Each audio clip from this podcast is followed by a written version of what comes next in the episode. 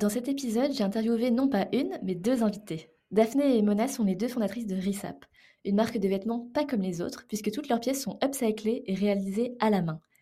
Leur engagement va au-delà de produire des vêtements à faible impact sur l'environnement, puisque Daphné et Mona ont aussi une réelle démarche de démocratisation. Vous allez vite en savoir plus dans cet épisode, qui j'espère vous plaira. Bonne écoute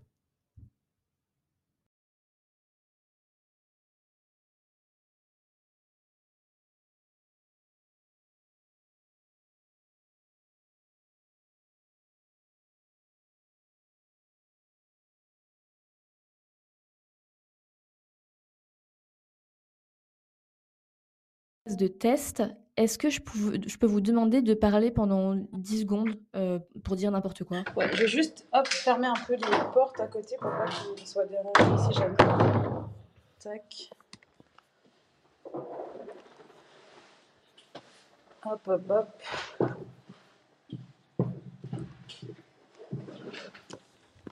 Est-ce que tu nous entends bien?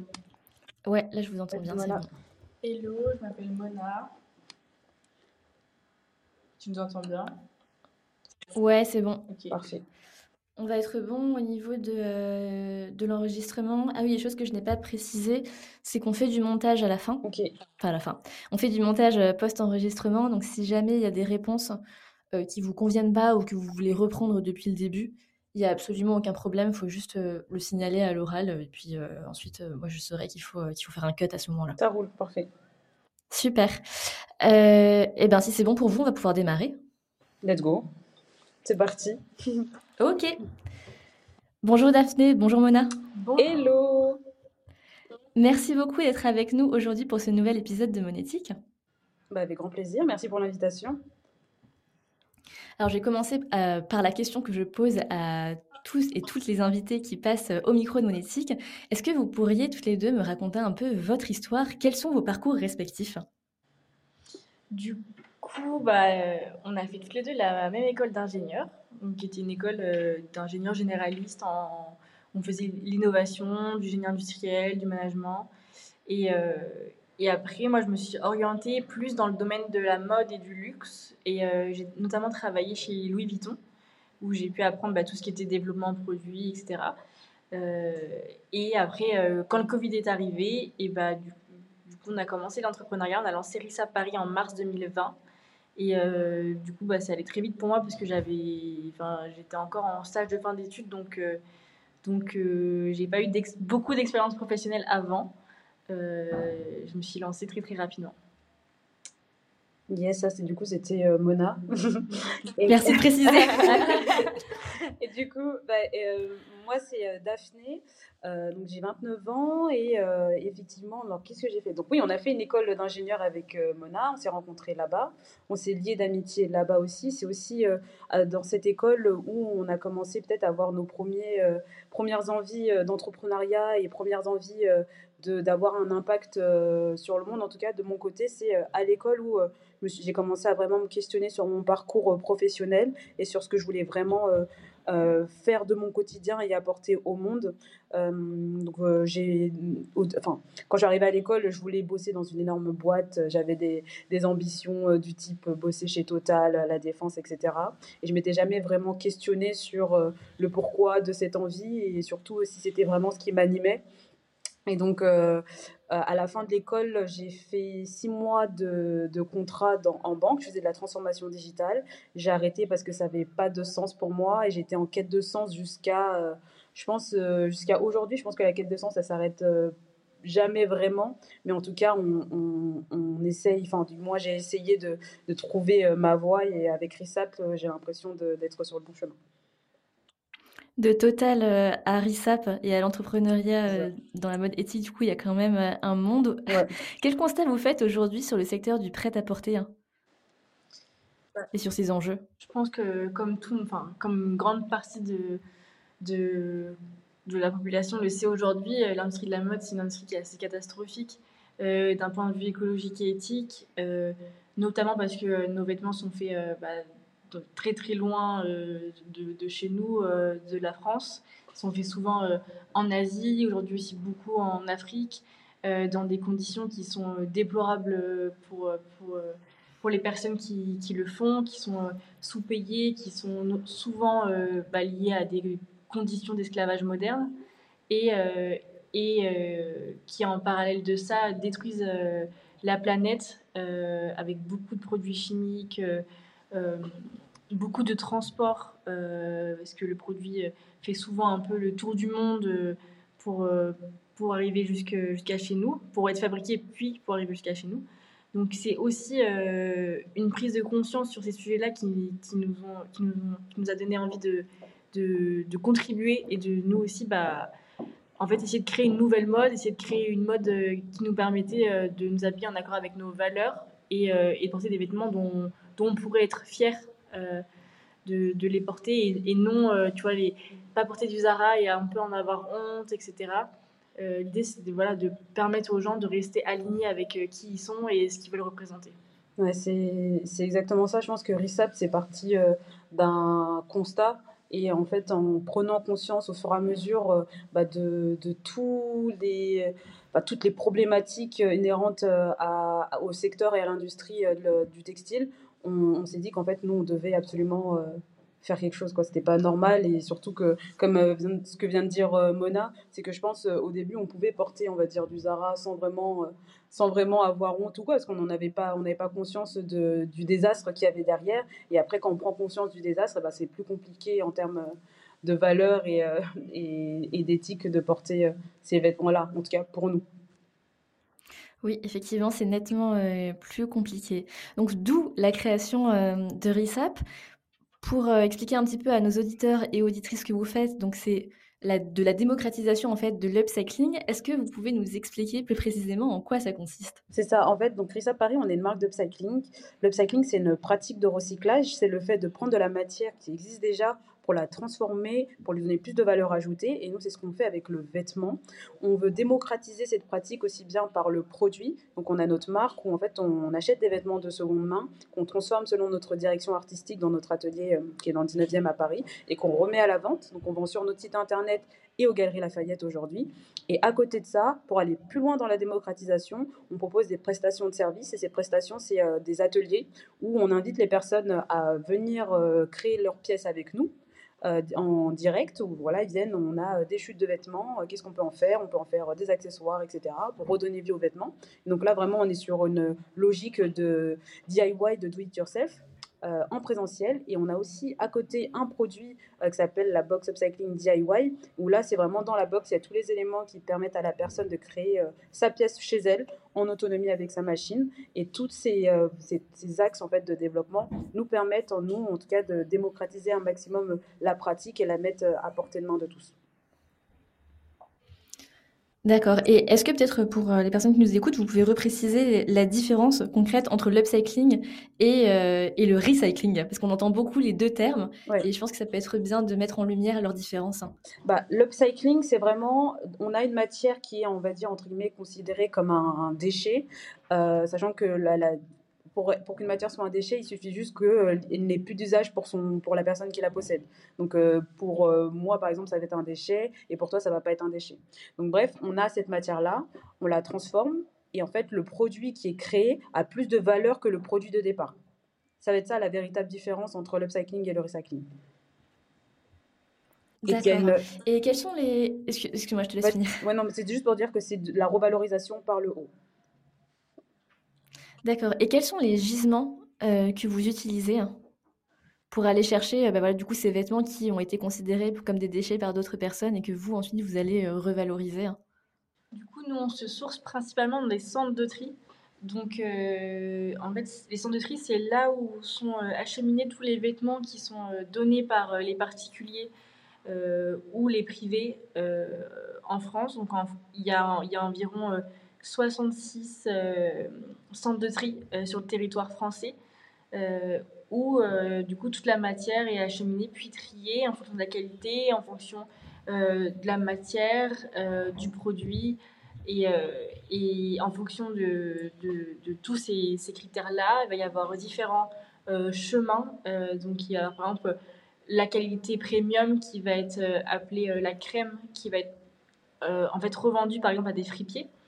Euh, il va y avoir ensuite euh, la qualité médium qui va intéresser les upcyclers comme nous et la, qualité plus basse qui soit va être envoyée à l'étranger, soit qui va être recyclée pour refaire de l'isolant, du chiffon, ce genre de choses. D'accord, hyper intéressant. Donc vous pouvez juste aller vous servir, entre guillemets, directement euh, dans ces centres de tri. Servir, mais en passant par la caisse, parce que c'est pas gratuit. Je pense que c'est bien de le préciser. c'est exactement ça. Tout le monde a tendance à croire que c'est, euh, bah, comme on fait de la récup, entre guillemets, bah, ça doit être moins cher et que c'est gratuit. Et finalement, ça l'est pas du tout. Et même au contraire, c'est plus cher parce que dans les process de production, il y a euh, des étapes supplémentaires. Qui dit étape supplémentaire dit coût plus important. C'est ça. Et tout ça, ça a de la valeur et je pense que c'est important euh, de le souligner à nouveau. Euh, à la base, donc, vous avez fait toutes les deux des études euh, d'ingénieur. Est-ce que, est que ça vous aide aujourd'hui dans votre création d'entreprise, dans votre développement? Oui, très clairement. Je pense que, que, nos études nous ont permis bah, déjà de comprendre les problèmes dans leur complexité et dans leur globalité euh, c'est ce qui nous sert aujourd'hui parce que la mode, ça reste un, métier qui est très, euh, enfin qui est pluridisciplinaire dans le sens où euh, on va travailler avec des, avec des artisans, avec des gens qui font de la production industrielle, avec bah, des, centres de tri, avec des photographes, avec des, enfin, on travaille vraiment avec des corps de métiers qui, va pas tous les citer, ça va être avec des corps de métiers qui sont très divers et variés.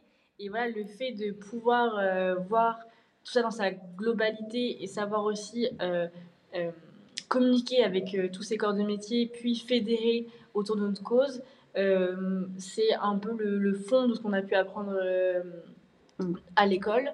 Et après, bien sûr, toute la partie plus business et, la partie voilà, réflexion, réflexion, on va dire, plus rationnelle sur voilà, comment générer de l'argent, comment faire des marges, créer un produit, euh, tout ça. Euh, en fait, c'est des bases euh, qu'on a. Après, bien sûr, l'entrepreneuriat, ça s'apprend sur le terrain.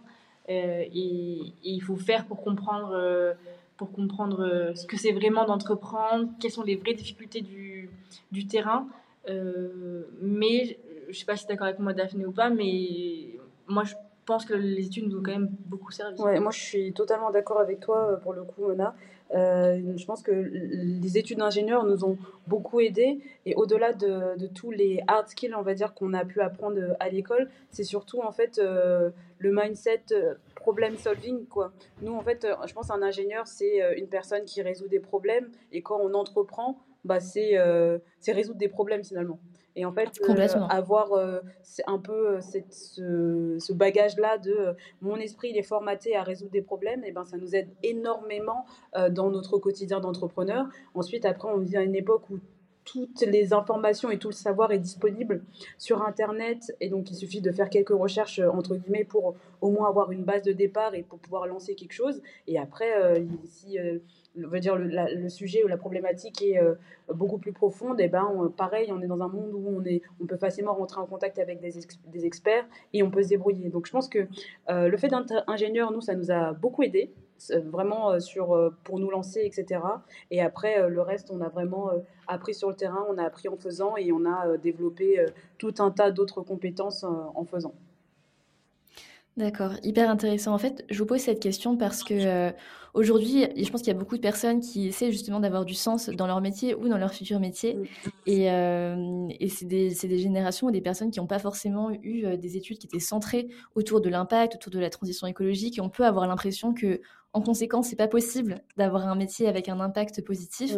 Et mon objectif, en fait, en vous posant cette question, c'était de montrer que, bah, en fait, non, on n'a pas besoin d'être un spécialiste euh, euh, de, de, la mode responsable, de la mode durable ou de la transition euh, environnementale pour avoir un métier à impact parce qu'au final, tous les chemins, tous les chemins mènent à Rome. C'est exactement ça et je suis complètement d'accord avec toi sur ce sujet-là. Et en plus, c'est d'autant plus vrai pour l'histoire de RISAP parce que nous, RISAP, c'est d'abord un projet, une marque qui s'est construite autour de valeurs fortes, autour d'une volonté d'impacter, de, de changer le, notre environnement, changer les mindsets autour de nous et d'avoir vraiment d'aller dans le bon sens, de créer quelque chose de vertueux. Et c'est ça qui nous a poussé à l'action en premier. Et après, on a commencé à réfléchir, bon, ok, bah, où est-ce que je peux aller chercher telle ou telle compétence, etc. On ne savait absolument pas coudre avec Mona quand on a lancé RISAP il y a trois ans. Aujourd'hui, on a appris à coudre, mais pour aller plus loin, on s'est entouré de personnes qui savaient coudre. Donc vraiment, pour moi, le plus important, c'est d'abord l'envie, les valeurs, et après, de toute façon, comment on construit le projet, et ben, en fait, euh, ça vient euh, en faisant des rencontres, en allant se documenter, en faisant des recherches. Il ne faut pas que ça limite, il faut vraiment pas se limiter au fait de ne pas avoir les compétences pour pas lancer un projet euh, qui a du sens pour, pour nous. Et en parlant de valeurs, moi j'avais une question pour vous concernant les personnes qui viennent acheter des vêtements chez Rissal. Qu'est-ce qu'elles recherchent ces personnes exactement? Est-ce que est-ce qu'elles viennent pour le côté euh, impact environnemental? Est-ce qu'elles viennent pour trouver des pièces euh, voilà, uniques? Est-ce que c'est un peu les deux à la fois? Qui, euh, qui sont ces personnes et qu'est-ce qu'elles recherchent? Je pense que c'est un tout. en général, elles viennent bah, parce qu'elles sont intéressées par la démarche de l'upcycling et, et, que ça leur parle de consommer de manière durable et, en, accord avec leurs valeurs. Donc je pense que premièrement, c'est voilà, ça, leur parle euh, toute la démarche euh, sustainable qu'il y a derrière et euh, avec l'humain au centre de, notre, de notre entreprise. Et au-delà de ça, je pense que bien sûr, elles aiment aussi le design, elles aiment aussi le produit, elles aiment aussi ce que l'image de la marque dégage. donc voilà, c'est un tout. Mais bien sûr, on fait de la mode et c'est des, produits que les gens vont porter sur eux la, partie esthétique, euh, elle est hyper importante et elle est non négligeable dans, dans une marque aujourd'hui. Et euh, ça, c'est une question que je ne vous avais pas encore posée, mais du fait que c'est de l'upcycling, euh, j'imagine que par définition, toutes les pièces que vous vendez sont uniques. C'est ça, en fait, chez Rissap, toutes les pièces, elles sont uniques dans leur composition, on va dire, donc le coloris et la matière. Par contre, on a des modèles qui sont uniformes. Donc en fait, d'un, disons, je prends un, des modèles qu'on a chez nous qui s'appelle le pantalon Moda, c'est un pantalon bicolore. Et en fait, c'est l'assemblage de deux jeans ensemble. Si tu, toi, tu viens acheter par exemple ton jean euh, en taille 38 et que Mona euh, achète pareil le même modèle en taille 38, vous aurez le même modèle chez Rissap, mais deux jeans légèrement différents. Parce que la matière première qu'on va utiliser pour faire vos jeans sera différente. Donc c'est une uniformité sur le modèle et une unicité sur la pièce. D'accord. Et euh, comme, euh, comme on est chez Goodvest, on va quand même parler un petit peu d'argent. Euh, est-ce que, enfin, pour vous, c'est quoi le prix juste pour un vêtement upcyclé? Alors, c'est quoi le prix juste pour un vêtement upcyclé? Bah, Ça dépend tout simplement du temps de fabrication, du coût de revient de, la pièce. Typiquement, en, nous, nos pièces, elles sont pensées, produites en France euh, et les personnes qui les pensent et qui les créent euh, bah, travaillent selon euh, la législation française. Donc ça, ça a un certain coût. donc pour moi, le, bon prix, ce sera le prix où toutes les personnes qui ont travaillé sur le produit peuvent se rémunérer convenablement après la vente du produit et puis et vivre une vie correcte. C'est-à-dire qu'on ne va pas essayer de s'aligner avec des prix du marché actuel qui sont des prix en fait qui n'ont d'un point de vue uniquement euh, euh, de mon point de vue du moins, qui n'ont aucun sens, puisque finalement, les gens qui produisent ces vêtements-là, ils sont, à peine payés correctement. Et ensuite, euh, il y a toute cette histoire autour de la qualité du produit, etc., etc., et dans quelles conditions on fait ces produits-là. Donc pour moi, le bon prix d'un produit upcyclé, c'est vraiment le prix où tout le monde, de la, surtout de la chaîne de valeur, est Alors il y a des petits bruits, là. Allô ah allô, allô Oui, moi je vous entends toujours. C'est vrai qu'effectivement, il y a des petits bruits, c'était pas trop trop gênant, ça allait. Ça m'a un peu perturbé, mais. non, non, mais c'est bon, tu as réussi à, finir euh, de formuler ta réponse, donc, euh, donc tout est OK. Tu mentionnes les personnes euh, qui travaillent, qui produisent, qui fabriquent les vêtements de la marque Risap. Est-ce que le fait que ce soit de l'upcycling, ça a posé des difficultés ou des challenges? Le fait de travailler voilà, avec ces matériaux qui sont déjà, entre guillemets, euh, usés, est-ce que ça a dû donner lieu euh, voilà, à, des, problématiques, peut-être, je sais pas, à, une adaptation, en fait, de, de, ces personnes? Il y a énormément de problématiques quand on produit en upcycling. Et après, c'est pas forcément des problématiques liées à la formation des gens parce que nous, on a, on a, on a su recruter des personnes qui étaient vraiment bah déjà, on va dire, fans de cycling avant de venir chez RISAP et qui du coup connaissaient la démarche et avec qui aussi on a beaucoup travaillé en interne pour, bah, pour pour que les gens puissent être formés le max possible à l'upcycling et à, à notre manière de produire. Euh, après, les, les, je veux dire, les, les problématiques qu'il y a autour de l'upcycling, elles sont, elles sont euh, en dehors des, des, compétences des gens, elles sont plus liées au fait que voilà, c'est de la pièce unique, que c'est artisanal, euh, qu'il y a beaucoup d'étapes. et donc ça, voilà, c'est des choses où euh, justement en train de faire beaucoup de R&D dessus pour réussir à industrialiser et, euh, à, sortir des, des produits euh, plus rapidement en fait. D'accord, et tu parles d'industrialiser, et du coup ça m'amène naturellement à une question que je voulais vous poser. C'est quoi exactement votre ambition en termes de taille? Est-ce que vous visez plutôt à rester à taille humaine ou est-ce que vous souhaitez devenir une grande marque qui du coup potentiellement pourrait avoir plus d'impact?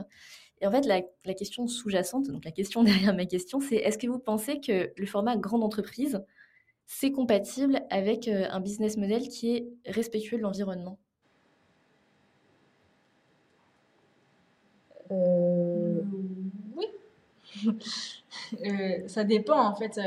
je pense qu'il y a je pense que la réponse est, complexe parce que je pense que c'est ni, ni tout blanc ni tout noir. Et, euh. Peut-être pour, pour, répondre, peut pour répondre à la, à la première question, c'est euh, nos ambitions. Nous, notre, notre ambition, c'est de faire, enfin, c'est de démocratiser euh, l'upcycling et concrètement pour le, enfin, pour constater qu'on a vraiment démocratisé l'upcycling, c'est de dire que bah, si on pose la question à quelqu'un, est-ce que tu connais l'upcycling, que ce soit pas un mot venu d'ailleurs et qui connaisse un peu la pratique, et que potentiellement il y ait euh, une pièce upcyclée dans toutes les armoires. Donc ça, ça c'est notre objectif. Pour atteindre cet objectif-là, forcément, on est obligé de faire un passage à l'échelle et d'avoir, et d'être euh, bah, plus conséquent qu'aujourd'hui et donc plus grand qu'aujourd'hui.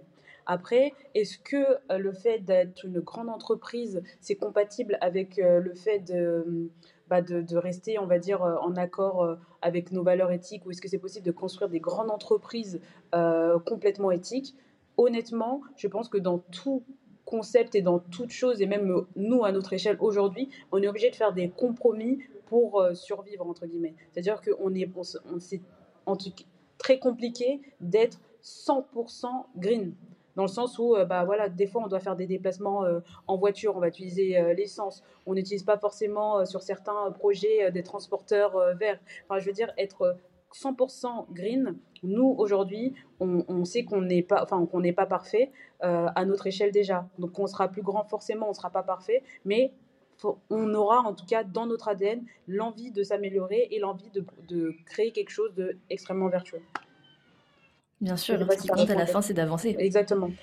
Donc euh, je pense que, euh, en tout cas, notre volonté, c'est vraiment de grandir et, et, de toucher un maximum de personnes et euh, rester un maximum aligné avec l'ensemble de nos valeurs. Et, euh, forcément, je pense qu'aujourd'hui, euh, toutes les entreprises, on n'a pas le choix que de faire en sorte d'être le plus vertueux possible, parce que de toute façon, la planète ne pourra pas le supporter plus longtemps. Complètement. On arrive vers la fin de cet épisode. Pour terminer, est-ce qu'il il y a des projets pour la fin de cette année ou même pour l'année à venir que vous aimeriez nous partager? On va sortir pas mal de collaborations euh, sur la fin d'année. Donc il y a une collaboration qui va sortir euh, fin août. Euh, donc on a très hâte de pouvoir en parler. Et puis, Vous avez le droit de savoir avec qui? Pas encore, mais ça devrait sortir dans les semaines qui arrivent. D'accord. vous pouvez nous suivre sur Instagram, donc risap-du-bas Paris, pour voir toute l'actu et on en parlera très bientôt sur, sur notre compte. Et ensuite, normalement, il, y aura aussi des, nouvelles, des nouveaux produits qui sortiront pour la fin d'année. Euh, et donc, on prépare déjà Noël, donc il y aura pas mal de, de, de belles choses pour Noël et, euh, et, aussi des collaborations B2B. Euh, donc, ouais. voilà, restez connectés. Il y a plein de surprises qui arrivent. D'accord. Bah, écoutez, merci beaucoup à toutes les deux euh, d'avoir euh, participé à cet épisode de Monétique. On a hâte de suivre euh, vos aventures dans, dans les mois qui viennent. Encore un grand merci et puis à très bientôt. Avec grand plaisir. Merci à toi. Merci. Bonne journée. Bonne journée.